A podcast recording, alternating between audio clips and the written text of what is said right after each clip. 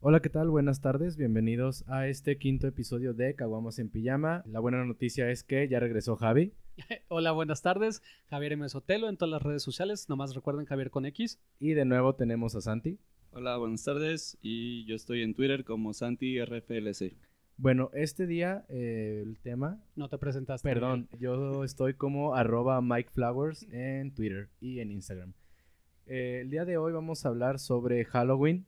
Eh, en general vamos a hablar de la película de Halloween, pero vamos a empezar hablando sobre la fecha de Halloween así brevemente, que pues ya saben, ¿no? Que realmente Halloween es como este noche o noche de brujas, como se conoce de este lado a veces. Este día en donde los niños salen a pedir dulces, ya se transformó a muchas fiestas con disfraces, pero la historia original es estos niños que piden dulces, ¿no?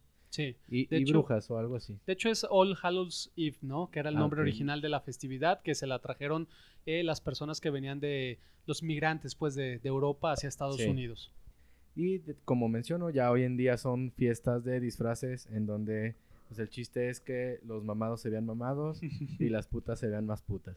Sí, digo que ya lo agarramos como una estrategia mercadotécnica para vender los, los juguetitos de ocasión también, ¿no? Y, Digo, cada vez los disfraces lo que sí está chido es que están más ah, perrones. Más elaborados y la verdad yo creo que, que es de las festividades más esperadas, ¿no? Por lo menos en mi caso, Halloween la disfruto mucho y me gusta mucho y, y mis hijas se disfrazan y, y, le entran con todo lo que es la festividad del Halloween. O sea, yo no me atrevería a decir que a mí me emociona más que Navidad. Sí, digo, sí, esto también es como un poquito medio cultural, ¿no? Porque digo, yo que Sí, pues mi familia era un poquito más católica, era la típica de, ah, que son esas mamadas de Halloween que... Eso es del diablo. Es del diablo y así, pero digo, y digo, sí, yo la verdad nunca he sido como que muy así de disfrazarme ni nada, pero... Yo en alguna ocasión sí, de hecho tuve un disfraz muy padre de, Scream, de, Scream, Ghostface, donde me asustaron una vez muy feo. y yo también me vengué, pero bueno. Que eso es cierto, ¿no? Perdón, de lo que menciono más de la festividad es cómo se ha ido imponiendo Estados Unidos o la globalización con eso.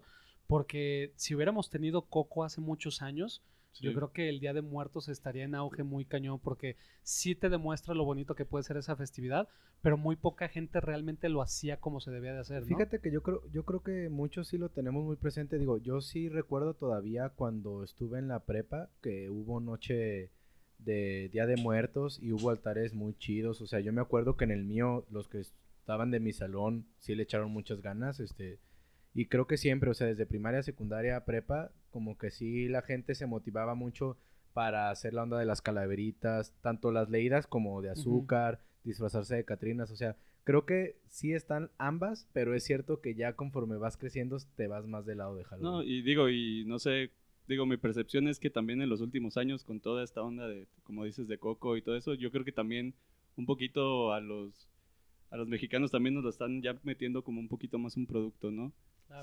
Pero digo, a mí se me hace chido porque es como que también retomar pues toda esa tradición y pues este como que se haga más popular, ¿no? Y se trata de ser incluyentes, digo, yo creo que podemos festejar las dos sin ningún problema, sin importar de dónde vengan, sí, como dices, o sea, tú bien puedes salir con tus hijas disfrazadas el, día de Halloween y tener un altar de muertos. el día del altar de muertos.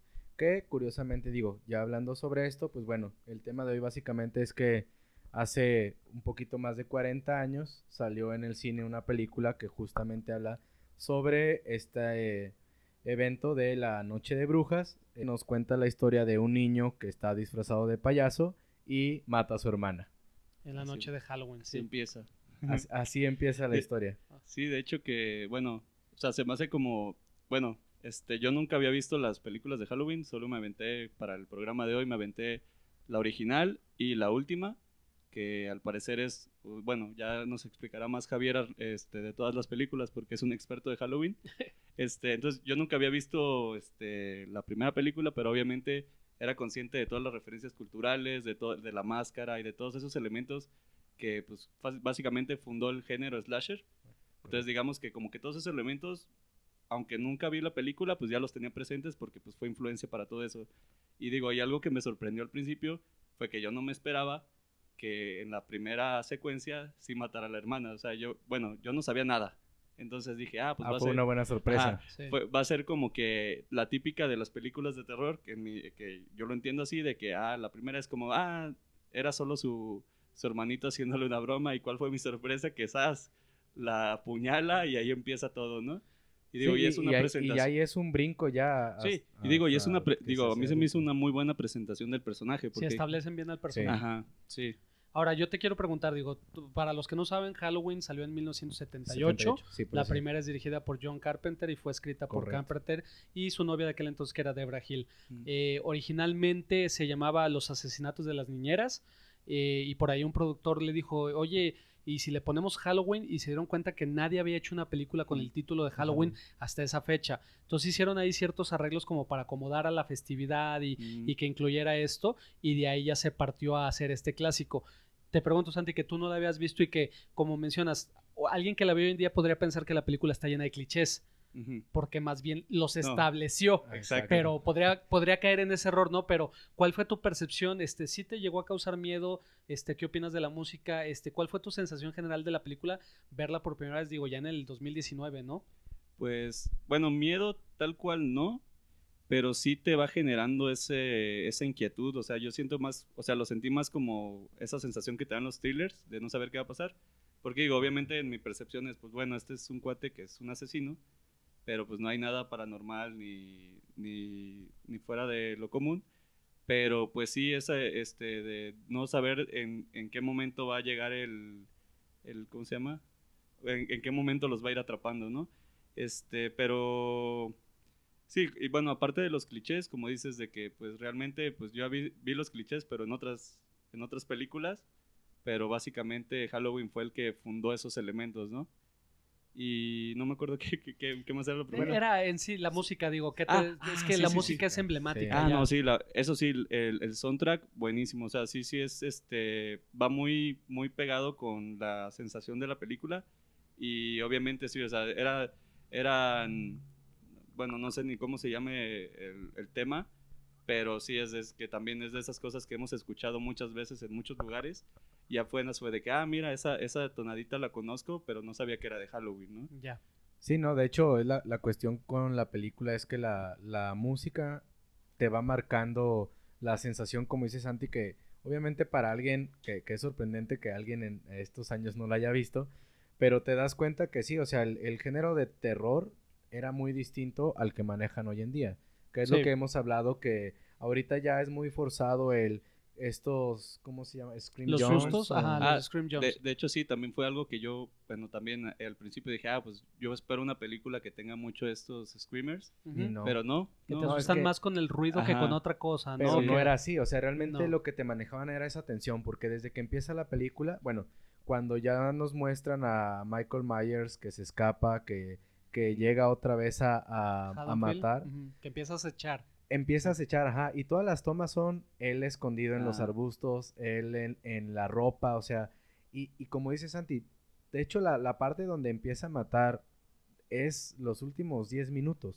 Sí. Durante la mayoría, de, la mayor parte de la película, realmente está acechando, acechando, y la música te va dando como es el, ahí viene, no, ahí viene, no. De hecho, de hecho sí fue algo como, este, digo que, pero creo que también tiene que ver con el género, esa onda de que pues al cuate pues medio lo, lo están buscando de que pues salió del, del manicomio.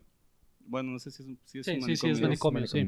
Este, y pues el cuate, pues, o sea, la investigación que hace el, el, el doctor que lo atiende. El doctor Loomis, Y que va encontrando, bueno, se me hace cuando encuentra al, al güey que agarró de la camioneta que es el que le quita pues el traje, el, el ¿cómo se llama? El overall ese. El overall, sí, de, mecánico. Digo que ya también es emblemático, pero digo algo que sí se me hizo muy curioso es de que pues toda la durante toda la película está como nomás al acecho, pero sí decía, güey, o sea, es que el vato está ahí parado y anda como si nada entre todos, cuando en teoría pues lo están buscando porque pues es al parecer, bueno, es, tiene un perfil peligroso, ¿no? Sí.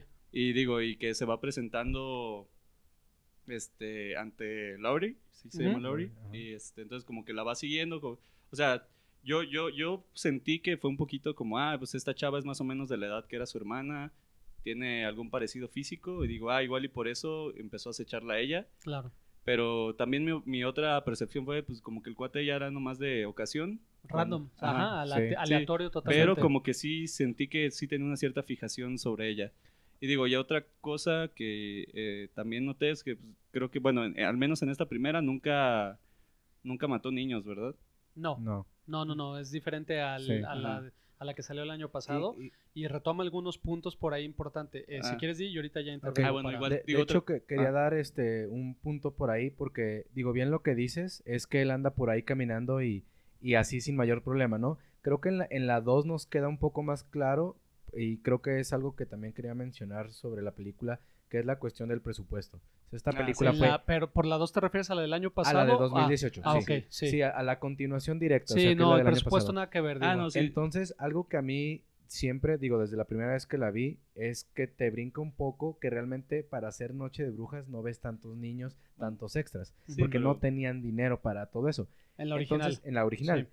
Entonces, en la del 2018, que es la continuación directa, sí te hace sentir que, bueno, una persona con una máscara en la noche, en la Esa noche vulnerabilidad de tener un asesino serial caminando entre Exacto, niños se puede. y personas Sí. que sabes que perfectamente puede ocurrir, lo manejaron muy muy bien, Sí, que fue una idea sembrada en la del 78 sí. y Sí. que la cumplieron muy bien Digo, en la del 2018. Digo, eso, ah, ah, eso sí. del presupuesto, digo, lo pones en perspectiva. Digo, yo siempre que veo películas, este, bueno, no antiguas, pero ya de hace muchos años, Pues bueno, Siempre- 40 años ya yo creo Ajá. que son así. No, Sí, no, bueno. pero, pero esa película realmente sí fue una película extremadamente barata. De hecho, Sí. Es el, una de las cuestiones es tanto que no pudo haber tantos dobles como el hecho de que eh, comentábamos hace rato de la máscara, que la- realmente la máscara era de Capitán Kirk, la Y pintaron. Fue la más barata que encontraron porque creo que costaba un dólar la máscara. Sí, o sea, si tú ves la producción, era una producción de do- dos dólares. De hecho, hay una leyenda urbana ahí de que cuando presentaron el proyecto del guion y todo, y le preguntaron a Carpenter que cuánto dinero necesitaba, dijo, si no me acuerdo eran 350 mil dólares, 250, ah, por ahí anda la cifra, y le dijo al productor, oye, eso es lo que me estoy gastando al día en la película que estoy haciendo ahorita. Si me haces la película completa, te doy el dinero y hazla, ¿no? Ah, sí, Entonces, sí. bueno, ahí va, retomando, de la película Sí. del 78. Una, eh, película de bajo presupuesto, pero está muy bien realizada y es elegante. O sea, es una película de terror que le invirtieron bien en cómo pensar para hacer la fotografía, para el manejo de Exacto. sombras, para este ver que vieras específicamente de lo que el director quería en qué momento.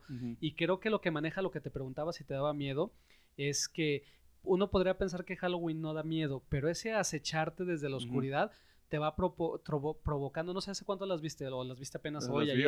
hoy. A ver si te pasa, ya luego retomaremos esto, pero so- Halloween son de esas películas que de repente, a lo mejor si ves las luces apagadas, empieza a ver sombras, o te va a dar cosa ir por un vaso de agua, ¿no? En la oscuridad.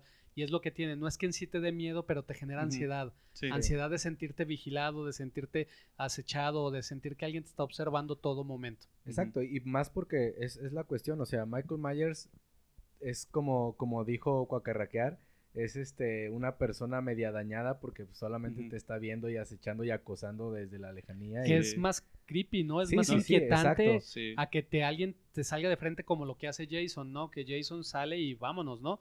Este, Sí, Sí, pero o, sea, o sea, hoy en día caería como en un acosador, Sí. sí, pero realmente, como dices, sí es más creepy eso a que se te deje venir un güey con una máscara de Ah, hockey, claro. Con un machete pues, medio lo loco y dices, lo ay, ven". güey, o sea, esa, es- es esa onda de ser metódico Sí. y de ser frío y calculador creo que, que es más, o sea, te da más miedo, ¿no? Que, Sí. que porque no es alguien visceral que se deja ir y le gana el momento. O sea, Michael Myers es pausado, es en el mo- mejor momento es cuando va a ir a atacar a la víctima Sí. y eso lo hace como muy distintivo y por eso es como Sí. el rey de, de todas las películas de terror. O sea, Jason es una copia de él, literalmente, o sea, así se originó. Freddy Krueger se hizo como el bufón de todos ellos. Este, por ahí salieron algunos más este, Digo, durante Scream, pues, los años. era Ghostface era, era un homenaje Digo, a todo sí. ese género, pero para mí Michael Myers sigue siendo el rey Sí. y la película del 78 la ves y aunque tiene todavía un ritmo semilento, porque era como se hacía cine en aquel entonces, Sí. la película se mantiene bien, se ve bien, se escucha increíble y como dices, tiene tantos elementos tan distintivos que es raro que alguien desconozca por completo alguno de sus elementos, ya sea Sí. o la máscara o el, el, El- overall el o la música, el cuchillo, este y, y son elementos que trasladaron muy bien como a la Sí. versión del 18, pero bueno, No, y, y bien como dices, tiene tomas muy interesantes. De hecho, decía Santi, la, la primera el parte de la secuencia película, de entrada es muy bueno. Toda la secuencia del niño y luego con el con la máscara de La pr- en payaso primera y, persona. y que veas, eso se me hace toma muy, muy chido, la verdad. Sí. Y tiene otras tomas, digo, todas estas abiertas en la calle que va Lori con sus amigas y está este güey por allá. y- o sea, todas Sí. esas cositas se me hacen, De- como dices tú, algo muy bien pensado para decir, oye, tengo que sacar esta película en dos días con un presupuesto, pero yo ya tengo la, la mente de qué quiero hacer. Y aparte la música es de él, que todavía se me hace algo más chingón. Que es lo que resuelves cuando no tienes dinero, ¿no? Que tratas de usar más el ingenio, porque en lugar de aventar billetazos tienes que, que, resolver las cosas en el momento. Sí, de hecho, que tampoco tiene acá, como que efectos especiales muy exagerados, pero no los necesita, ¿no? No. Y digo, y, otra cosa de un elemento que se me hizo padre, eh, como que esta, esta onda de que ya vemos en muchas películas de terror eh, pues, más, más actuales, eh, la onda de los suburbios, y cómo el manejo de la vida en los suburbios, la, que todas son una comunidad, que todos se conocen. Digo, a mí me recordó cuando, cuando iba a Lauri platicando con sus amigas en la calle que iban planeando la noche y todo eso, me recordó mucho a Donnie Darko. Entonces, como que dije, ah, pues, o sea, seguramente este, para Donnie Darko y se basaron en, en, este tipo de interacciones, ¿no? Que a lo mejor encontraste referencias de otras películas que habías visto que las tomaron de, de Halloween. Eh, ahora, lo interesante acá es el posicionamiento que tuvo en la cultura pop, ¿no? Este, cómo a través de tantos años este, sigue estando vigente. Eh, obvio, con sus fallidas secuelas, que también hablaremos de ello un poquito más adelante, pero la primera película, digo, eh, para cualquier gente que se diga aficionada al género de terror, la tiene que ver y tiene que ubicarla y tiene que saber qué es. Sí, sí, sí, y, como dices, cultura. decía bien Santi, o sea, de hecho todo el disfraz, o sea, es algo icónico. Sobre, digo, sobre todo la máscara que yo, yo sí me imagino, o sea que para muchas personas ha, de ser muy extraño del, ah, la máscara a poco no era pensada de él, pues no, o sea, era una máscara de otro personaje pintada y adaptada acá. Eh, toda esta cuestión de la música también es muy fuerte, o sea, porque la música, digo, la, la, la melodía principal, pero todos esos que te van metiendo o sea, eso también se vuelve icónico ya años después, porque uno se dice, oye, eso es del 78. Ya si lo pones en perspectiva es de, no manches, o sea, sí es mucho antes de todo lo que vimos nosotros. exacto, y ya todos los demás siguen esa misma tónica de meterte la música en, en ese en ese son, ¿no? Y, fue, el, fue el plano a seguir. Halloween es el blueprint para hacer películas de terror. Y que fíjate que a, a, mí me pasa que, bueno, siento yo que a Halloween le pasó como a muchas películas porque como bien mencionas, que, que es un punto que queremos tratar, es lo que pasó con todas las secuelas. Que creo que eso le pasó, por ejemplo, a Rambo. Que ah, Rambo empezó siendo una película con otra dinámica y acabó en otra cuestión, ¿no? o sea que, fueron personajes icónicos que con el pasar de las secuelas todo se, fue, perdiendo la esencia del, personaje. A alguien le pasó también un poco. O sea, hubo algunas que retomaron, pero. A Freddy le pasó, ves la primera y Freddy fue como gorda. Daba miedo, la, como mejor de un tobogán, eso iba a decir la de joven. Pero. Y, la otra que creo que muchos no saben es que la, en la primera de Jason, que no se llama Jason. Bueno, si en la viernes 13 la 1. Ajá. Ajá. Este, no sale él sale de niño nada más ahogado al final y, mm. y, porque a Tom Savini se le ocurrió decir, ay, necesitamos un último susto al final, que era el que hacía los efectos especiales y él dijo, oigan, y si sale el niño del lago todo deforme y agarra a la chava y que no sepa si está soñando o no, y les dio la pauta para tener a Jason en, el siguiente, en la siguiente película. Sí, de hecho, bueno, yo, yo lo pienso un poquito como esta como bien comentabas, de esta forma de antes de hacer cine, que era un poquito, como dices, fue un bajo presupuesto, pero pues al ser un director pues talentoso, dijo, ah, pues le saqué el mejor provecho. Y sí fue como que un poquito, tal vez en ese momento no hubiera pensado que iban a hacer secuelas, pero, pero digamos ya sobre la marcha y, viendo que fue un éxito en taquilla contra lo que les costó, pues dijeron, pues vamos a hacer más y más. Y, digamos que creo que también es como una de las formas de, de hacer cine de antes, que era como más, era más improvisado y sobre la respuesta del público. Y digamos que ahora pues ya tenemos proyectos como ya hablamos de Avengers y todo eso, de que pues ahora sí es un plan muy establecido y, tenemos toda una estrategia, pero pues digo, en ese tiempo pues no se tenían esas, esas visiones. No, y el problema más grande que le pasó a Halloween fue que para Carpenter fue su segunda película, es su película más emblemática. Tardó yo creo que muchos años en hacer paz con ella porque hubo muchos años que no le gustaba y odiaba que le preguntaran de Halloween y todo. Entonces eso por ejemplo, desde la segunda, ¿no? Que más bien accedió a participar para que le dieran lana para hacer otra película, no, no en sí Halloween. Y si luego lo sacas de la ecuación y para la 3 que ya era una antología de, terror que ni siquiera salía Michael Myers y de ahí vamos para adelante, o sea, el hecho de que no tengas las figuras elementales, pues te va, te va quitando calidad, ¿no? Aunque se quedó el Dr. Loomis, el Donald Pleasant, el actor que era como el emblema luego de, de las de Halloween. El hecho que no tengas a ese cerebro y al creador y al que, pues es que imagínate, oye, creó a la figura, o sea, escribió el guion, eh, compuso la música, eh, planeó las tomas, o sea, muchas de las formas en las que él las echa, te digo, se utilizan en muchas películas de terror de hoy en día y, y lo sacas de repente nomás por el hecho de hacer dinero y, y es que yo no te voy a esperar un año para que tú puedas hacer esa película. Sí. Ahí es donde Sí, dices, no hay un plan, está improvisado y la cagan sí. Totalmente. De hecho, eso que decías de que pues ni siquiera se iba a llamar Halloween y dijeron, ah, pues aquí tenemos una oportunidad para hacer una saga y hacer todo esto. Y sí, o sea, como que van más enfo o sea, que como que no planeas las cosas, pero van saliendo sobre la marcha, que es algo bueno. Este, que algo que le había dicho Miguel de las de Star Wars, que digo, yo no me creo esa de que George Lucas ya se había pensado todas, sino que pues fue un éxito y a partir de ahí hicieron, pues fueron armando lo demás. eh, Quién sabe, fíjate, ya es leyenda urbana. Sí. Eh, yo como escritor te puedo decir que hay muchas cosas que sí tienes planeadas ah, claro. de antemano, pero si son, no sé, 100 respuestas las que tienes que dar, a lo mejor tienes unas 55, 60 y tienes que inventar otras 40, Sí, o ¿no? que- Eso también es cierto. Que para mí no tiene nada de malo, pero se me hace muy chistoso que digan eso cuando, digo, si hay elementos que dices, güey, esta, o sea, esto claramente lo sacaron sobre la marcha, que no tiene nada de malo, pero digo, yo creo que va un poquito por ahí con esa, esa manera de hacer cine de antes, y digo, que también, o sea, tan, tan en ese tiempo, pues tenías que ser más creativo, como que ahora pues estamos inundados de remakes de todo, ¿no? Claro. Entonces, pues, De hecho, yo creo que de las partes que más se nota eh, que no tenían tanto planeado algo para Halloween es el final, ¿no? Porque el final es muy ambiguo en la primera.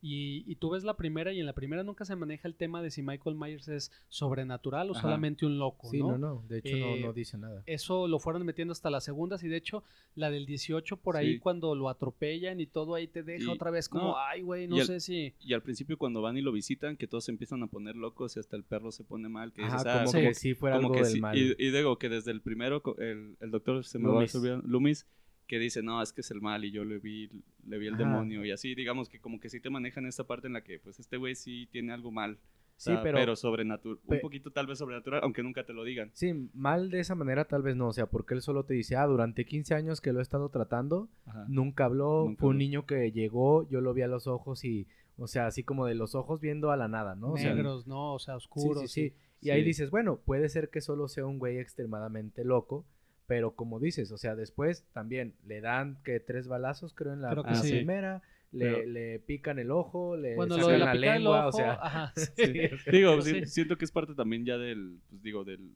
del personaje y de la leyenda.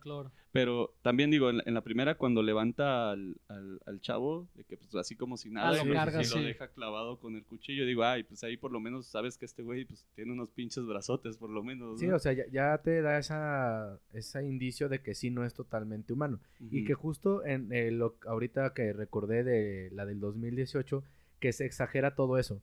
O sea, porque en la del sí. 2018 ya exageran toda esa cuestión de como su fuerza sobrenatural, Sí, que de que a todos los parte a la mitad y les truena la quijada y queda ahí medio gacho todo. Los pisotones, ¿no? Sí, el pisotón al otro, al nuevo Lumi. Ajá. Ahora, hay un detalle muy interesante de la 1 y no sé si sepan, es que de, de acuerdo al tiempo que duraba la película, eh, era muy corta para su transmisión en televisión. Mm, Entonces tuvieron que filmar escenas adicionales para- para poderla pasar en televisión, que son escenas que no vienen en, en la película. oh. Solamente si te tocó verla en tele o por ahí alguien la grabó en VHS, a mí me tocó verla.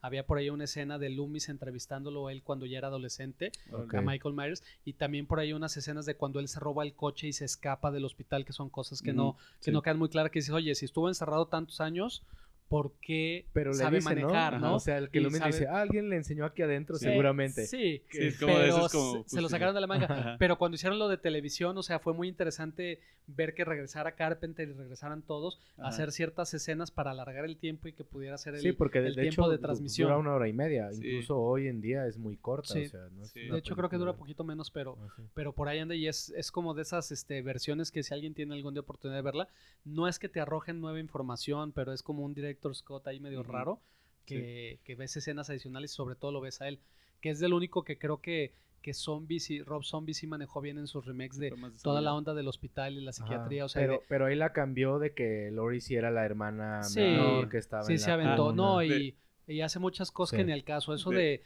de conocerlo también de, de chico eh, y que luego está triste porque no sé qué le pasa con los dulces de Halloween y el bullying de los niños y que le pone la canción de Nazaret de Love Hurts. Ah, sí, sí, Love- sí. Dices, no, güey, esto no es Michael Myers. Pero cuando él ya se hace grande y que parece que es un chingón. luchador, está sí. poca madre. Visualmente él se impone. Sí, Sí, ah, digo, de que es algo que te iba a preguntar, Javier, que pues, ahorita pues vi las, la primera y la última y me puse a leer las otras, las otras sinopsis y así de que no, pues en la segunda es de que va al hospital y bla, bla, bla. Y luego la tercera que no tiene nada que ver. Ujú. Y digamos, como que quise leer un poquito y sí, de que luego te manejan de que es su hermana y así, o sea, Es, de Ah, es- hecho, lo de la hermana empieza en la 2. sí. En la hecho. 1 nunca lo mencionan. Y en la 2 de repente Loomis ya sale, se da a entender que esta Laurie Strode ajá. este, fue adoptada eh, de la Sí. familia Myers y que por eso Michael quiere regresar como a terminar el trabajo que quedó pendiente. Sin embargo, en, en la de Rob Zombie lo cambia. En Sí. Rob Zombie empieza igual, mata a la hermana, pero la hermana menor está en la cuna Ajá. y cuando llegan los papás, está él con la hermanita en los brazos y con el cuchillo en la otra mano.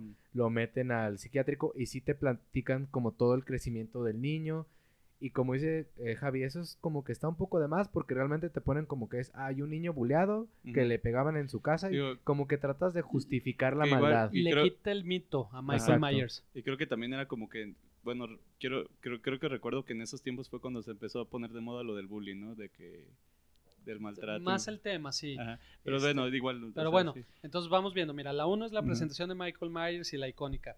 La 2 es continuación directa de la 1, es tal cual así, donde se acaba la 1 empieza la 2, que llegan por Lori, no está el cadáver de Michael Myers abajo, lo están buscando, este, se la llevan ella a un hospital, el Michael Myers sigue mateando gente hasta que llega al hospital, pero lo chafa de la película, así, pero lo más horrendo es que hubo un cabrón que se le ocurrió ponerse la máscara de Michael Myers y se le acercó al productor así como muy, este, no sé, ah, como, ¿qué se puede decir? Es que se me fue la palabra.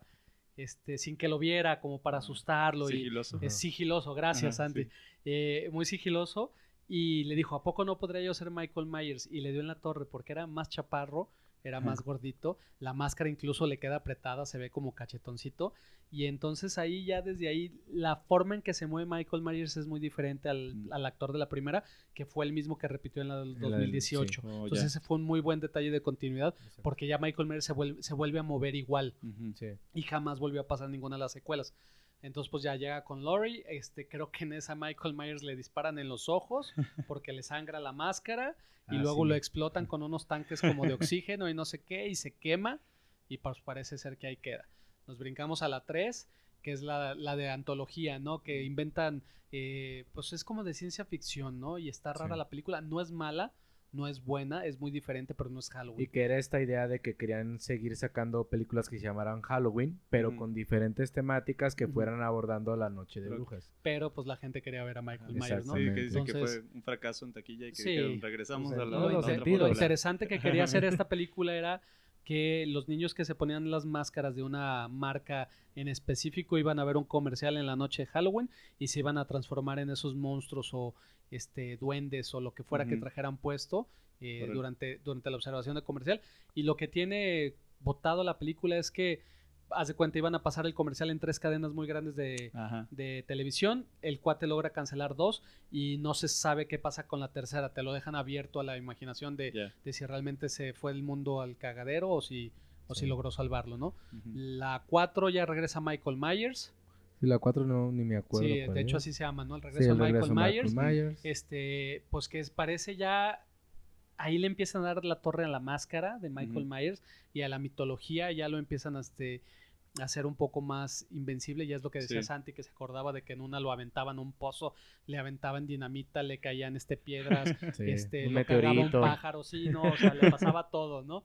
Eh, luego la 6, que es la maldición de Michael. Myers, que ahí es donde ya tocaban completamente esta onda de que era como un rito, eh, donde lo querían revivir. eh, más, más bien era, trae un tatuaje, más bien en la mano, que es lo que le da sus poderes, ¿no? Y si mal no recuerdo, este, creo que esa es la primera película de Paul Roth de Landman, este fue en la que debutó, sí, porque de ella se brinca la de H20, ¿no? Después que sigue, sí, H20, H20, que otra que es hasta reinicia. 20 Padre, años que es como continuación de la 2. Ajá. La 3 y Ajá. la 4 y la 5 no existieron. este, se va, rebotean, sale otra vez Jamie Lee Curtis, Mm. que fue hecha por... eh, fue, ahí está medio raro. eh, Ujú. Por ahí cuenta la leyenda que, que el escritor ya tenía un guion que, era, que no era de Michael Myers y que a la hora que entró el de Scream, este Kevin Williamson, eh, tenía él una idea para hacerlo y fusionaron la idea de este güey con el guion del otro cuate y por eso sacaron esta película de Halloween H20.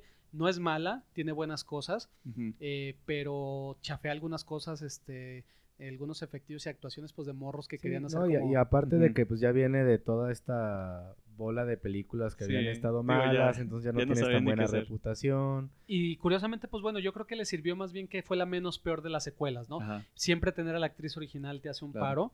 Y luego el problema es que la siguiente, o sea, de, de tener una, no sé, si todas las secuelas habían sido de 2, de 3 de calificación sobre 10, Ajá. esta a lo mejor era un 6, 7, entonces ya fue un brinco Ya bastante considerable. Pero a la siguiente la volvieron a hundir, que fue como un reality show de... de Ah, que los metían en una que los metían a la casa de Órale. Michael Y ahí, Myers y, se sí, escapaba. ahí estaba. Y fueron mostrando ahí cosas como de que Michael comía ratas, se escondía debajo de la casa, vivía en un sí, colchón ya, y todo. Y creo que después de ese Ya ya, las de ya rebotearon a las de. Rob Zombie. Este, las de Rob Zombie tienen algo. eh, tienen cosas muy, muy padres que nos gusta mucho, habíamos platicado Sí. con Miguel. Eh, a mí lo, la primera parte de la de Rob Zombie se me hace padre porque es una película interesante, pero el problema es que se llama Halloween. En el problema que tienes que sí. tu actor principal es Michael Myers y lo estás viendo de niño y estás viendo por qué se hace Michael Myers, le quita ese misticismo que decíamos Sí. de no saber qué es, de eso de que use la máscara blanca sin facciones, que es medio inhumano, le rompe todo eso en la madre. Y el exceso de, de la basura americana, del este, este estereotipo que maneja mucho Rob Zombie, de que siempre sus personajes tienen que ser lo más bajo de la cultura Ah, sí, norteamericana puro white trash. puro redneck, este white Sí, sí. trash y todo, y el vocabulario que sí se pasa de lanza, o sea, creo que dice este fuck, fuck, fuck, dice tres veces y en realidad fue uno cuatro, ¿no? O sea, se pasa de lanza con eso. Y los últimos 45 minutos es un remake de la primera de Halloween, Sí. Oh. ¿no? Que es ahí todo acelerado. Mi punto a favor es que el Michael Myers, el actor que era un ex luchador, se- Sí, se ve ese güey se impone, cabrón, y la máscara les quedó muy chida. Que creo que de hecho en la del 18 tiene un poquito homenaje a eso porque fue el primero que, que hizo lo de la destrucción de la máscara, ¿no? Sí, que ya se veía gastada ahí. Sí. Y la 2 sí ya fue un completo volado porque ya tenía rienda suelta a Rob Zombie de hacer lo que quisiera y es más este fantasiosa. Sí, de que hay una leyenda, de que él, no sé, es como un ente mágico y hasta sale una bruja y le su, dice... su mamá vuelve a "Vente salir al pero con un y unicornio. bien", y, sí, que es un ángel y no sé qué. y el problema que tiene Y eso... ahí sí se vaya todo al carajo, porque ya no entiendes, porque le, le dan esa idea de que, ah, es que fue un niño elegido por el mal y no sé qué, y luego salen ángeles y luego, sí, dices, Sí, ¿qué, qué está pasando? Pero el problema que lo que tienen las de Rob Zombie es que no hay un personaje con el que el público se puede identificar para este ser aliado de ellos. O sea, ni siquiera Lori es como tan buena, o sea, es, es hermana de Sí, Michael no, Myers, pero también es este está dañada, eh, tiene un chorro de problemas. Eh, no sé, no hay alguien como ese emblema que era Jamie Lee. Curtis al principio, que de ahí se tomó lo de, ah, es que es la Virgen y la Virgen siempre sobrevive en las películas Ah, de terror este, lo que decía Randy en Scream, ¿no? Eh, Sí. Entonces, por ahí se fue decayendo y por ahí lo más chistoso es que de repente un día llegó este David Gordon Green, que es director de la Pineapple Express, de la Mm. Piña Express y de otras películas de comedia junto con este, ay, ¿cómo se llama su compañero? Eh, Danny McBride. Y fue, tenemos una idea de Halloween y dices, güey, o sea, son dos cuates de comedia que hacen comedia cruda, vulgar, este, de, de todo tipo. De, de- This is the End a mí se me hace muy buena Sí. pero que presentan una idea de Halloween porque son super fans Sí. y el resultado fue, para mi gusto, mejor de lo que tenía derecho a hacer. Ya. Que ya entonces Sí. llegamos a la del 2018. Ajá. Sí, que yo creo que es la que después de toda esta bola de lista interminable, que no sé cuántas contamos al final, creo que son 10, 2, 4, 6, 8, Son 11. Once. Son 11, o sea, tuviste 8 películas en medio que estuvieron muy, muchas muy malas, algunas con algo rescatable. Y esta última creo que apela mucho a la primera, o sea, Sí. Sí, conserva muchas cosas de, de la misma esencia. El personaje, como bien lo dice Javier, o sea, que te vuelvan a regresar al mismo actor, pues te da un plus porque él se mueve igual que el original. eh, inclusive me imagino que él ha de tener, bueno, o tuvo a lo mejor cierto peso al momento de grabar las escenas de que él sabe cómo se tiene que mover el Michael Myers porque él lo hizo la O él se mueve así, digo, no sabemos, Exacto. pero sí. Y que regresara también Carpenter a hacer la música Exacto. y Jamie Lee Curtis otra vez a actuar. Creo que le dieron al clavo eh, en, en hacerla del 78 en esteroides, ¿no? Sí. Como decía Sí, Miguel, de tiene ya- presupuesto y a lo mejor las ideas concretas que tuvieron en aquel entonces Sí. que no pueden hacerla acá, Ya como hicieron. específicamente la noche de Halloween cuando sale a Sí. cazar él. Sí, sí, sí, o sea, que es ves muchos niños, ¿no? la- Sí. de- como bien mencionamos una vez, o sea, Y, esta y las secuencia tomas. Ajá, las tomas. do- donde llega se roba el cuchillo, o sea, que llega, el agarra el martillo, Se Ajá. mete va, y... mata a la viejita, agarra el cuchillo. Y luego está una fulana hablando por teléfono y te Sí. ponen toda la toma desde la ventana de la sala, llega por atrás, se mete, Que es, cuello. bien, que es bien chistoso, mira, en comparación con la 1, en la 1 lo que hace Carpenter es, te ponen los pies del asesino, te ponen una toma subjetiva y ves a través de la máscara, ¿no? Y tú vas haciendo los crímenes con él. Y algo que no se usaba en la época. En esta, el director, que es David Gordon Green, lo que quiere es que seas tú un cómplice de él, no seas él, pero al mismo tiempo te impacta, o sea, ese momento cuando él se detiene junto a la cuna y que Ah, oye llorar al bebé, sí, Eso sí me y causó es- ahí. Milésimas de segundo, Porque, dije, chale, que a, igual mí sí, sí. a mí sí me Digo, hubiera en- gustado que en- lo matara. En estos, ajá, es que dije, en estos tiempos ya podría hacerlo, pero, pero creo que es igual un poquito parte de lo del personaje, de que dices, güey, igual y hasta dentro de todo su pedo tiene un cierto código ahí que dice, no, pues al bebé. pero no ya había matado al niño antes. Pero digo, se igual- escapa, Ah, sí, sí, entonces sí. ya Pero había digo- matado a un niño. Pero digo, Sí. igual, igual dijo, ah, esto ni siquiera me divierte porque pues no se Es un va- bebé. Es un Ajá. bebé. Sí, pero igual. a, a mí, la igual verdad, o sea, cuando la vi dije, híjole, me hubiera gustado que sí matara al lo bebé. ¿No también. crees que hubiera sido eh, como demasiado para. Michael Myers? Eh, es que es el punto, él no tendría por qué tener un límite, porque Eso nunca, nunca nos lo han pero, puesto así. pero tampoco te han explicado por qué hace las cosas. o sea, No, es- por eso, pero nunca, nunca te dijeron que tuviera que tener un límite o que Ah. tuviera una ética, porque no sabemos si realmente, como dice Javier, al principio hasta podrías decir, ah, bueno, solo mataba a los que habían cometido ciertas cosas. Después ya no, ¿por qué? Ah. Porque mata a un Ah, niño. mata al niño, sí. Ujú. Y después dices, bueno, en ese caso, si él va por ahí matando y matando, porque al principio, como, como bien lo dice Javier, te plantea el que está, al principio quiere matar como a las niñeras, bueno, y mata al novio. Después ya es, yo, yo a lo que os siento con esta nueva, o sea, con la continuación es que él estuvo 40 años allá encerrado y él ya nada más quiere darle en la madre a todos. Ajá. Y sí me hubiera gustado en ese momento que fuera como de, ah, un niño está llorando, bueno, el bebé, y de un manotazo lo calle. ¿Sabes Sí. qué creo que puede pasar? Digo, y esto es mi interpretación, igual estoy mal, que a lo mejor no representa para él esa adrenalina Sí, de una es- es- cacería es que es lo que porque yo el siento. bebé no se mueve. Es lo que Yo, yo, es lo que creo yo que va sentí. por ahí, que es como, ah, ahí está, este, es como, No me importa. no me importa porque no puedo acecharlo, no puedo entrar a cazarlo, no, no sería Ni como random, claro. sería la casualidad de que está aquí. ¿Está ahí? Bueno, Sí, puede, no sé, digo, puede yo, ser. yo lo tomé por ese lado de que dije. Pero como no dicen, representa sí, te, te pone un Te poco entiendo el tenso, punto. Porque hecho, dices, ahí está, Digo, o sea, igual algo que como yo ahorita que las tengo frescas porque pues las vi hace rato, este, que sí hay ciertos paralelismos con la primera que está muy chido y que yo creo que también eso que dices de que ahora ya eres su cómplice y aparte de eso, creo que también Lori toma un poquito ese otro, el rol que toma Mike Myers en el que no entiendes muy bien cuáles son sus motivaciones. O sea, obviamente dices, pues está obsesionada porque dice que algún día va a salir. Y por ejemplo, en, eh, en la primera película, cuando está en clase, que la maestra dice algo como que ah, el destino es inevitable y bla, bla, bla, bla, bla, te dan un speech del destino y voltea a la calle y ve a Mike Myers. Michael Myers. sí. Ajá. Y luego en la segunda, ahora su, Su nieta nieta Es la que voltea y, le- y la, y la maestra está dando un, un speech similar, pero ahora con un, ¿cómo se dice? Ahora diciendo que el destino sí se puede controlar y voltea a la calle y ahora la que está ahí es Lori. sí, O sea, en la misma posición. Digo, como eso- tomando las riendas de Ajá, todo. Exacto, y digo, y yo, yo también sentí ahí un poquito como que el, el- esa, esa parte de Mike Myers en la que no entendías qué hacía, pues ahora te la, trans- te la traspasan un poquito al personaje de Laurie. pues de hecho pasa, ¿no? O sea, Eh, cuando... no, no, cuando perdón, no sé por qué cuando dice Mike Myers me imagino al de Austin Powers, Ah, como que me voy para Sí, allá, este, así como Ah. que digo, Ah, sí, cierto, sí, cierto. ajá. Sí, justo bueno. cuando, cuando se está peleando ya con él en su casa, cuando Michael Myers la avienta por el bal- bueno, por el balconcito y que cae y que ya se asoma otra vez de que ay, hay ruidos y regresa Sí. y ya no está como Eso él en la primera. Sí. Y, y yo, o sea, en la toma que se ve de, de abajo que se asoma y como de que, ah, Y, y yo me imagino así como de, ah, con que esto se siente, ¿eh? Ajá, Así como- sí.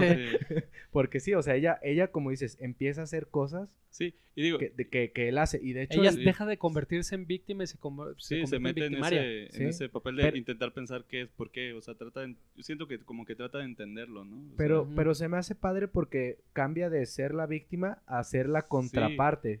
Y de hecho sí, o sea, activa. o ahora- sea, porque en la otra, pues era una jovencita que sí. Que se defiende, es se acción-reacción. defiende y ya. o Y en esta ya ella planeó, o sea, esa onda de que al final te das cuenta que no era un cuarto del pánico, sino era- Ajá, era una, jaula, eso jaula. está muy Sí, chido. y está lo de la hija que le vende a Michael la idea de que ella no puede Ajá, defenderse y que ella es débil y todo, y que al final del día, o sea, cuando ve su rifle con las iniciales y Ajá, sabe lo que tiene que hacer y que la preparó su mamá para eso de que nunca estuvo loca del todo, ajá. Sí, sí, sí. o sea, está, está muy chido Sí. y, y los detalles esos, digo, te digo, a mí se me hace que es como la uno, Ujú, con sí, esteroides, con buen presupuesto, mejor fotografía, Sí, eh, obvio, no- hay cosas que no puede replicar de la primera y que nunca va a alcanzar, pero sí le... ajá. pero es una digna continuación. Sí, y le pone esos elementos, digo, también, por ejemplo, cuando se esté en el, el disfraz de fantasma, que ahora la víctima tiene el disfraz de fantasma y todo eso, digo, se me hace muy chido. Y de hecho también eh, hay una parte en la que ya están en la casa al final y Lori lo está, ace- lo está acechando y cree que está en, detrás del closet. O sea, cuando ella en la primera estuvo Era en la la que era la contraria. sí. entonces- Sí, no, de hecho como ya ves que- que apunta y dice Michael, sal de ahí, o sea, Sí, que sí, es sí, como... o sea, eso, eso me gustó bastante, o sea, de sí, que tiene muchos pusiera- como lo que le llaman callback, ¿no? A la primera. Sí. Sí. Y, y hasta tiene esa, pues como esa jiribilla, esa vuelta que está con el nuevo doctor, ¿no? Cuando Ah, sí. resulta que ya está tan trincado de que mata al poli, se pone la máscara y... Eso está increíble. Sí. Cuando, cuando mata al policía, el doctor, y que se pone la máscara de Michael Myers y se Sí. levanta, o sea, si a- pudieron haber dejado prácticamente a Michael Myers original muerto por la atropella si lo hubieran querido hacer humano, pues estás de acuerdo que un sexagenario que lo atropellen Sí, de esa manera ya no se levanta Sí. y que el legado de Michael continuara a través de un cuate que se obsesionó De- tantos años con él, yo no hubiera tenido bronca, pero Sí. Michael Myers No, Michael es que tiene que ¿no? ser exacto. Y, Y, la de, continuación y de pasa hecho, diferente. algo de lo que te comentaba de pasa que, con la nieta. sí, de Sí. que a pesar de que nunca te dicen directamente de que es algo sobrenatural, pero sí te están manejando como que tiene toda esta energía negativa a su alrededor. Y digo, yo creo que pues el cuate, el, el doctor, que al final pues sabes que pues, está bien se trincó, y dices, ah, igual y fue por pues, estar conviviendo tanto tiempo con este cuate, ¿no? Que es padre porque es como el la otra cara de la moneda de Loomis, ¿no? Porque Ujú. Loomis se obsesionó Sí, con él, Pero de una pero manera... de una manera, bu- sí. o sea, por así decirlo, positiva, de quiero Temerosa. detenerlo, quiero, le tengo miedo, eh, precavido, Sí. y este cuate al contrario es de, déjalo suelto en su ambiente a ver cómo reacciona, deja veo que este, qué pasa cuando se encuentre con Lori, deja veo cómo mata, deja veo, deja Ujú. veo, y era como su obsesión de verlo tan en su hábitat natural, que pues al final del día Sí. acabó de- sucumbiendo ante él, ¿no? Y de hecho, no sé si me perdí un- en una parte porque cuando están hablando en la, en la nueva, la del 2018, de qué pasó con el doctor, dicen que algo así como que Michael Myers le disparó o algo así, no estoy seguro si entendí mal eso. No, no, Ahora que al solo revés. dicen que ya se había Se jubilado. había y jubilado. Ah, murió. sí, entonces más Sí. bien fue que el doctor le disparó, porque Sí, es lo que vemos sí, en la él- primera. él el Ah, es que en creo la me primera Que le dispara. uno, Ajá, sí. dije, ajá, ok. Sí, y justo al final, que, que también se me hace un, digo, un guiño que no sabemos qué va a pasar, que al final justo pasa eso, ¿no? Que ya va Lori con la hija la nieta, y justo la película termina de que la, la nieta nunca su- soltó el cuchillo cuchillo. cuando lo Ah, acuchilló. De hecho, ajá, y dices, es ah, esto está interesante. Sí, que Sí. pudieran haber tomado Y, ah, no, digo, Ah. y algo que me gustó fue también de que en la primera acaba todo muy de golpe y en la segunda también todo acaba así de. muy Sí, que de parece golpe. que le faltaran como cinco minutos, Ajá, ¿no? Que y es eso muy dije, mucho. eso me gustó, la verdad. O sea, es como que ya, ya no. Es- la, la verdad, sí dices, ya, ya he visto demasiadas películas con epílogos así de que bla, bla, bla, bla, bla. Y que al final, bueno, digo que sí ponen la respiración de Michael Myers, Sí. pero digamos que aquí me gusta que pues, ya ahí se, que se acabe justo en el clímax de la, de la resolución. Ahora, ¿no? la, la revampeada que le dieron a la música, Ah, sí, está que muy chingón. le- se oye clásica, o sea, clásico en el sentido de cómo se Sí, oía en el pero 78, tiene. pero se oye moderno, se oye con más punch. Sí. Este, cuando están con, cuando sale la primera secuencia de créditos, este, cuando dicen say something, ¿no? Y que, No. que empieza el tema de Halloween con la calabaza sí. deshecha y que es sí. como como esa onda de regresar al pasado de la calabaza está deshecha y se va volviendo a formar mientras Ajá. salen los créditos y la misma tipografía y todo. Sí. Y, Sí. Pero tiene un, un punch la música eh, que no sé si es los sonidos eléctricos, las guitarras, este, pero es digo, Digo que, que, que- saben que más de vuelve a ser lo mismo, o sea, es- tener el dinero para que agarras, Sí, claro. agarrar la, la música y tener una buena postproducción, una buena edición y decir, ay, aquí hay que meterle todavía más sonido. No. Digo, a fin de cuentas, Sí. si, si uno la ve en una sala con un audio Sí. muy chingón, pues te va a pegar mucho más. Claro. Y la película, o sea, ya está hecha en ese punto, o sea, ya es una película con, con buen presupuesto para que todo esté bien, o sea, Sí. y lo que dice, sí, la... la ¿Cómo, ¿Cómo llamarlo? No, no, sí, reedición de la música. Sí. Pues es que Sí, está, le bien. agregaron cosas, Sí, ¿no? sí, de Es- hecho, no eh, está completamente igual. En un momento, en la- en- ya que estaba viendo la segunda, sí, o sea, que empieza la misma melodía, pero como dices, ya con más arreglos y con Sí. más punch, y dices, ah, esta, esta cosa se oye muy bien, y, y sí te agrega más, este, sí te pone en un estado más alterado a la, a la hora de ver la O sea, película. vulgarmente actualizaron la música. Sí, ¿no? sí, o sea, sí. se oye más moderna,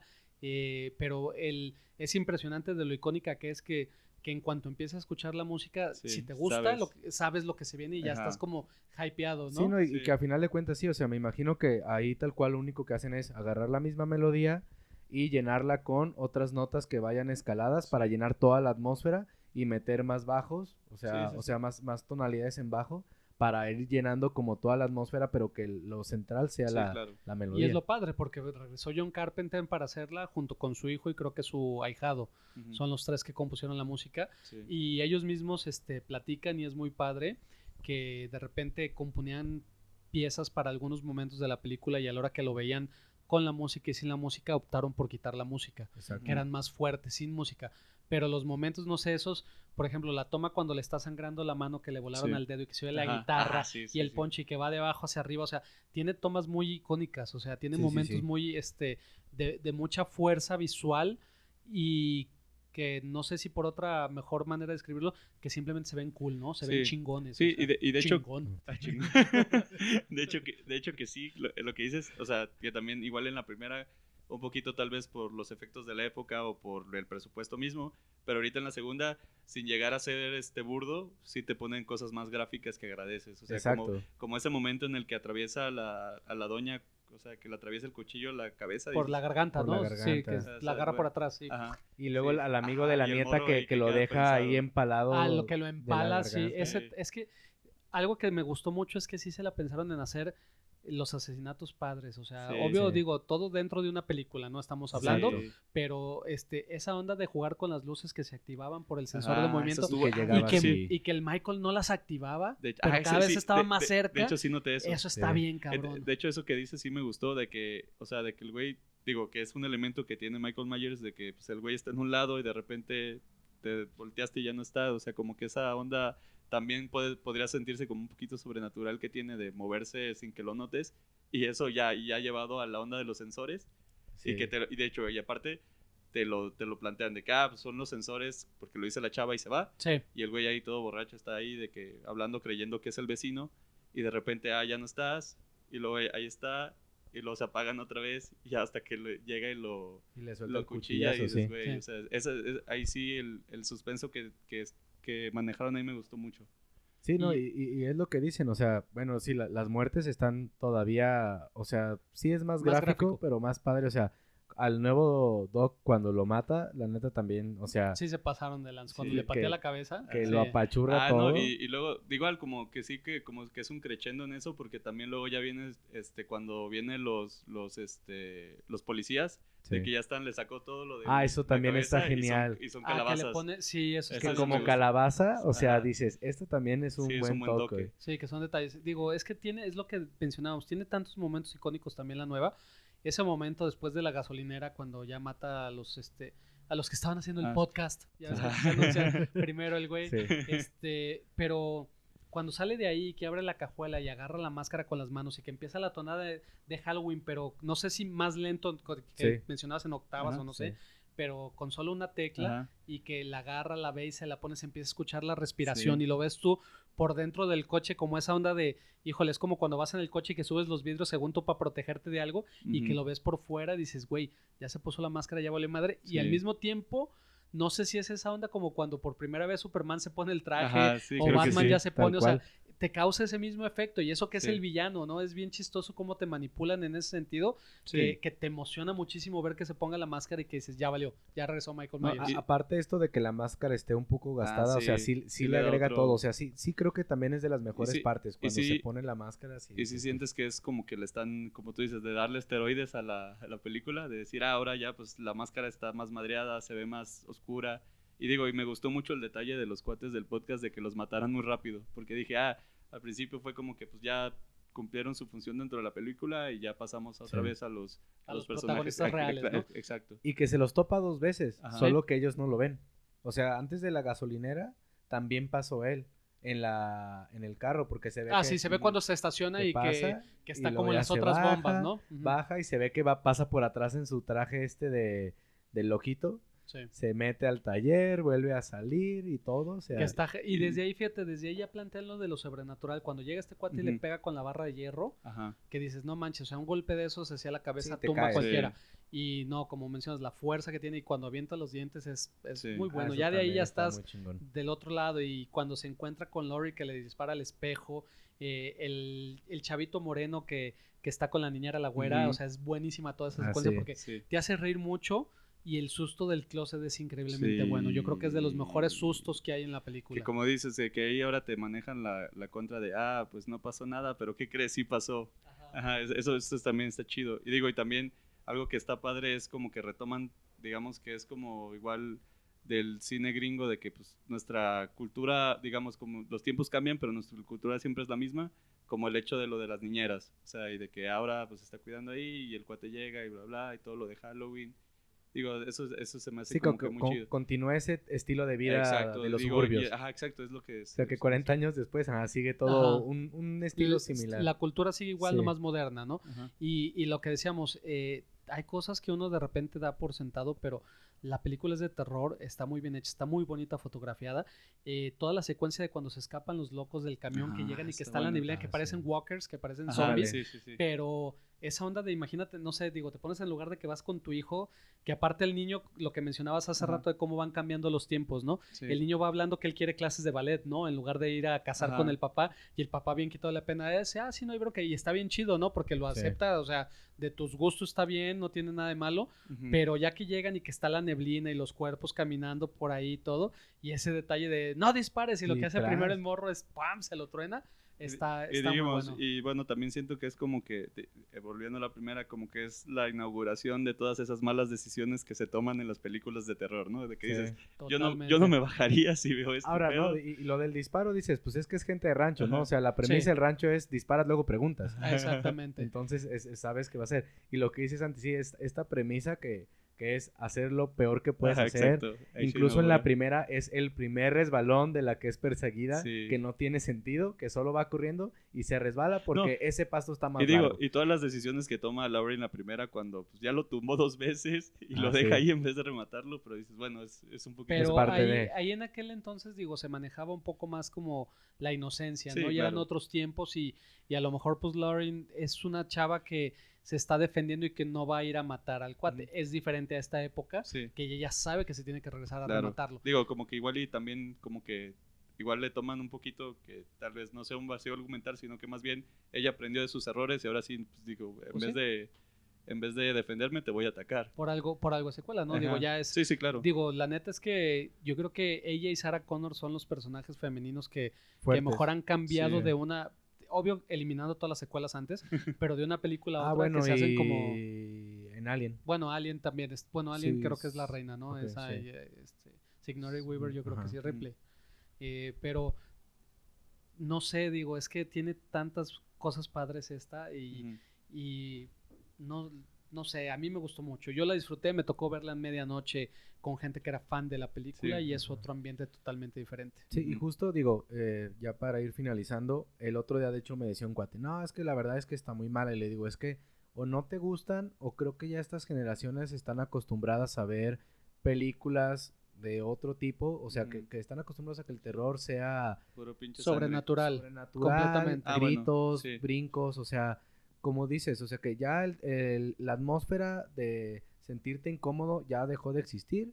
Ya solo es estar esperando Y a la- ver en qué momento la- te y brinca la incomodidad. Sé que también. Cementerio de Mascotas es malísima. La última que sacaron Ah, es sí, mala. sí. ¿Sí la viste? Sí, sí, ¿Sí está la viste tú? No, la última no. Es muy mala, Pero- o sea, y, Sí, y sí la original, mala con todos sus defectos que tiene y la poca Sí. lana que tenía, te saca buenos sustos. Sí. Pero, híjole, ese es el problema, que por cada película que sale como El Conjuro, que la primera es Ana- muy buena, Pero ya salen, Salen, Anabel, ajá. 15 Sí. y todo y, eso. y entonces se diluye ese impacto. Que digo, yo espero que con esta, y como dices que, que ya está en producción la, La dos y la dos tres. la tres, pues que igual y revivan este el género pues, de este tipo. Que, que yo O que siento que, mantenga la calidad. que como un día hablamos, eh, Javi y yo, que tal vez es cuestión generacional, que ahorita la mayoría de los directores, escritores, digo, están en esta edad a lo mejor entre 35 y 40 y algo, y están rehaciendo de una pues, forma súper que chida vieron. cosas que vieron de niños Sí. con Sí. el cariño que le tienen a las cosas. Exactamente. Digo que también, o sea, dentro de esa perspectiva, ahorita que hablabas de Cementerio de Mascotas, yo me acuerdo que pues la vi cuando las pasaban en Canal 5 y pues, sí me cagaba de miedo, o sea, Sí, que, que, que, que lo que que, también desde tu mirada infantil como que las aprecias desde otra desde otra perspectiva y Ah, eso, claro, no es lo Ajá. mismo ver una película a los 5, 8 años que Sí. verla a los treinta y tantos, ¿no? Sí, Esto, veintitantos en su caso. Digo, Exacto. yo soy más viejo que ustedes, pero, pero sí, lo que tienes una buena película cuando es buena, o sea, no importa Sí. la edad que tengas, No, el y- género que sea, se puede disfrutar. Que Sí, fíjate que creo que es como una vez que tú comentaste cuando tú viste Poltergeist cuando eras niño. O sea, creo que ahora que la volvieron a hacer, eh, también está más o menos. Y, Y- no es tan mala, no digo, de los mala. ejemplos no es tan mala, pero no es igual que la primera. Exacto. Y creo que es, esa es la cuestión, ¿no? O sea, que si se van a seguir haciendo, que a mí, digo, si vuelven a, a regresar todo esto del género de slashers, pero Ajá. con cariño, creo que pueden ser buenas películas y no seguir por por esa ola que comentó Santi hace rato de hacer este remakes por hacerlos, nomás Claro, por nostalgia, ¿Qué es- dejan varo y a la chingada todo lo demás. ¿Qué es lo que le pasó a Pesadilla en la calle del infierno? El actor era bueno, este, era muy bueno, eh, tenía concepto padre, pero la ejecución fue muy mala. O sea, algo le pasó a esa película que está mala, simplemente. Es que es como hacerla por hacerla y a ver si se vende. Que creen que por el nombre ya a lo mejor Sí. le metemos 15 a 20 millones, este por el puro nombre ingresamos unos 80, ya, ya fue negocio. Y Sí. Halloween se nota que le hicieron con amor y le hicieron por realmente como redimir todo eso. continuar la historia, ¿no? Sí. De hecho que eso de que realmente pues todo esto que hicieron después pues ya otra vez lo cortan de tajo y respetamos la original, pero ya vamos a ahora hacer las secuelas como debieron de haber sido desde la Y, y perspectiva seguramente si la Carpenter, 2 y la 3 son buenas, van a sacar una 4 y una 5 y van a volver a bajar de calidad y eventualmente alguien llegará y reboteará. Aquí el problema es cuando muera Jamie Lee Curtis, ¿Qué van a que hacer? ya no está el icono que es la que ancla todo, pues ahora sí van a tener que hacer un reboot, reboot completamente, ¿no? De Halloween. Sí, con una actriz nueva que vuelva a tener el cariño de la gente, que a lo mejor ya no le tocó ver las otras para que no las O a no ser que la idea sea que en este caso la nieta podría seguir que a lo mejor en Sí, 20 igual, yo años también o 30 años Pues sí. podría volver a salir. digo, Pero y no- también es un volado, porque no sabemos si esta Sí, sí. actriz va a volver a hacer lo que, lo que hizo Jamie Lee Curtis. ¿no? Sí. Pero bueno, Santi, tú las acabas de ver. ¿Qué calificación? Digo, primero vamos con la calificación de la 1 y la del 2018, que creo que Creo que tenemos que nomás luego y luego establecer la bien los parámetros para calificar porque, es- está, a mí se me hace difícil está muy ambiguo, ¿no? De sí. saber a qué nos referimos, si como película en general, o película de terror, o de género la- slasher, o, o cómo vamos a empezar luego como a calificar Sí, ese digo, estilo de ondas. Ajá, exacto, porque yo la- pues, no soy tan clavado de ese género, Ajá. pero digo, en perspectiva, digo, lo podría poner como en perspectiva cuando he visto películas antiguas, por así decirlo, eh, pues no sé qué poner. Ok, ahí te va, mira, película de terror que hayas visto del 1 al 5, ¿cuánto le das a Halloween? Eh, un 4. ¿Tú, Miguel?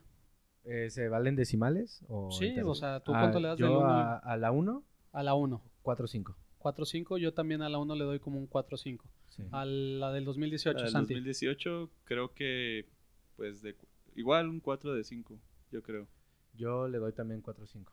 Yo sí también me quedo. Yo fíjate que eh, le, le daría 4.4 nada más por darle un puntito más al original porque sin ella no existe todo Sí. esto. Pero eh, no sé, digo, yo volví a ver la, la del 2018 hace Ujú. unos tres días y no he vuelto a ver la otra desde hace como un año. Eh, me gustaría verlas, a ver una tras otra, a ver cómo se sostiene una y, Pues y ver. Es que sí, digo, a mí siempre me gusta como que poner todo en perspectiva y te digo, también pongo en perspectiva el hecho de que pues esta, eh, la película original pues inauguró muchas cosas y digo, a mí se me hace como que chido este, encontrar esos elementos y decir, ah, pues de aquí salieron estos elementos. Entonces, yo digo, también este, pues, eh, las películas se hacen diferentes, se hicieron diferente antes y ahora son muy diferentes cómo, cómo se arman. Pero sí, dentro de esa perspectiva yo creo que sí es buena. O sea, sí, y digo yo para, como decías lo de las calificaciones, o sea, yo lo digo para futuras referencias a los que nos escuchen. Eh, digamos que si yo te pongo o del 1 al 10, 8, o en este caso del 1 al 5, 4, pues es una película que te voy a recomendar. Claro. Mm, Abajo pues, de eso ya te diría, como dices tú, dependiendo del género, oye, ¿te gusta esta? Tal vez te guste. Porque a lo mejor para mí ya va a ser no un 4 o 4 o 5, a lo mejor para mí va a ser un 3. Sí. Bueno, y hablando de eso, ¿qué películas recomiendas si les gustó Halloween para ver? Si les gustó Halloween, bueno, sí, yo creo que es más probable que hayan visto la del año pasado. Eh, obviamente les recomendaría uno, que, pues, que vean la, la primera de, de, Halloween. Y basándome en, en esta misma idea de del terror un poco psicológico de, de, así de observación, la primera de Alien también, que creo que tiene algo muy similar a, a, esa idea de que nunca sabes cuándo te van a atacar y sabes que hay alguien en las sombras, sí. es algo que mencionabas. Muy bien, Sandy. Em, pues no soy muy, digo...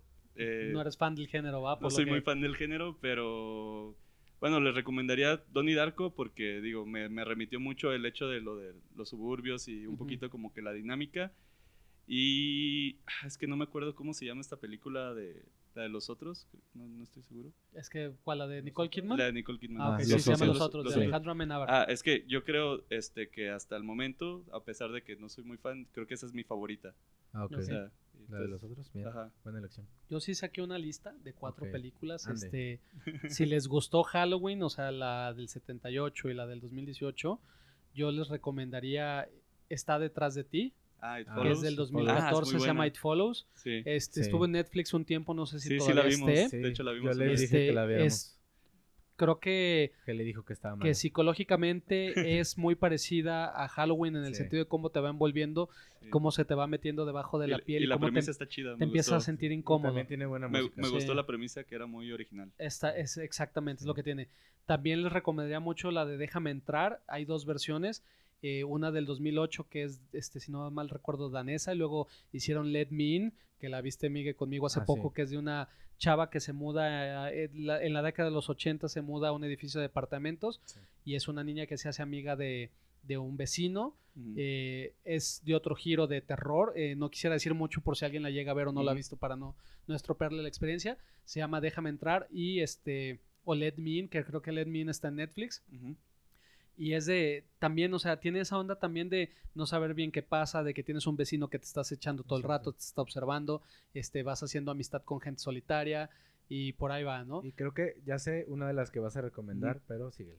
Este, tengo otras dos, este, mm, esta varía un poquito, pero eh, es muy divertida de terror y luego casi nadie habla de ella, se llama El Descenso, es del 2005, Ah, sí. es de unas chavas que se meten a hacer, este, Rap- a escalar en... escalar, rappel, no sé ajá. cómo se llame. Tiene un nombre, es es- tiene un nombre raro, Ajá. esa onda de cuando ¿Es escalas... Peleología. Ándale, Ah, exactamente, gracias. Eh, que se meten a cuevas y se encuentran con unos como vampiros, monstruos raras, raras, sí. ahí. Y la última que recomendaría, que es del año pasado también, este, se llama Un lugar en silencio. Es la que pensé que ibas a decir. Sí, Sí. que sale Es- Emily Blunt y, Emily el Blunt y su esposo. John Krasinski, Ah, ¿no? Las voy a checar. Ah. Esa es muy buena. Está divertida. Obvio, todas las películas de terror sabes que tienes que darle ciertas Sí, este, libertades, sí.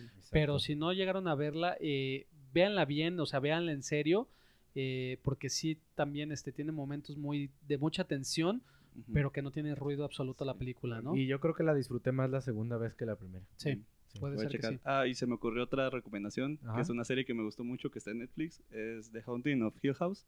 No la he visto. Está me la han buenísima. recomendado mucho. Sí, creo, véanla, está, está muy chida y me Va, gustó va. Nos despedimos, Santi, Que Santi RFLC en Twitter. Javi Javier M. Sotelo en todas las redes sociales y Javier con X. y arroba Mike Flowers. Ya saben, síganos en Twitter, arroba Caguamas N Pijama, en Instagram Caguamas en Pijamas. Y ya saben, vamos a estar subiendo siempre los miércoles el episodio. Vamos a tratar de después tratar de si hacer otra vez otro por semana, otro de Game of Thrones porque ya saben hubo problemas de audio y si queremos platicarles como pequeños, de, eh, digamos, datos, porque me, me, comentaron dos cuates que no sabían estos datos que solo vienen en las novelas. Entonces, hablar un poquito de la serie también y de datos. Y nos quedamos muy segmentados y muy cortos. No, y también si tienen preguntas, digo, si escuchan estos programas de repente y se les ocurre algo, quisieran participar, manden la pregunta y con todo gusto retomamos la respuesta este, para, para darle seguimiento. Igual podríamos hacer este como si se juntaran muchas preguntas de algún episodio, nomás darle réplica, ¿no? Este, Exacto. Para hacerlo. Sí, así que ya saben, síganos y nos escuchamos. Gracias.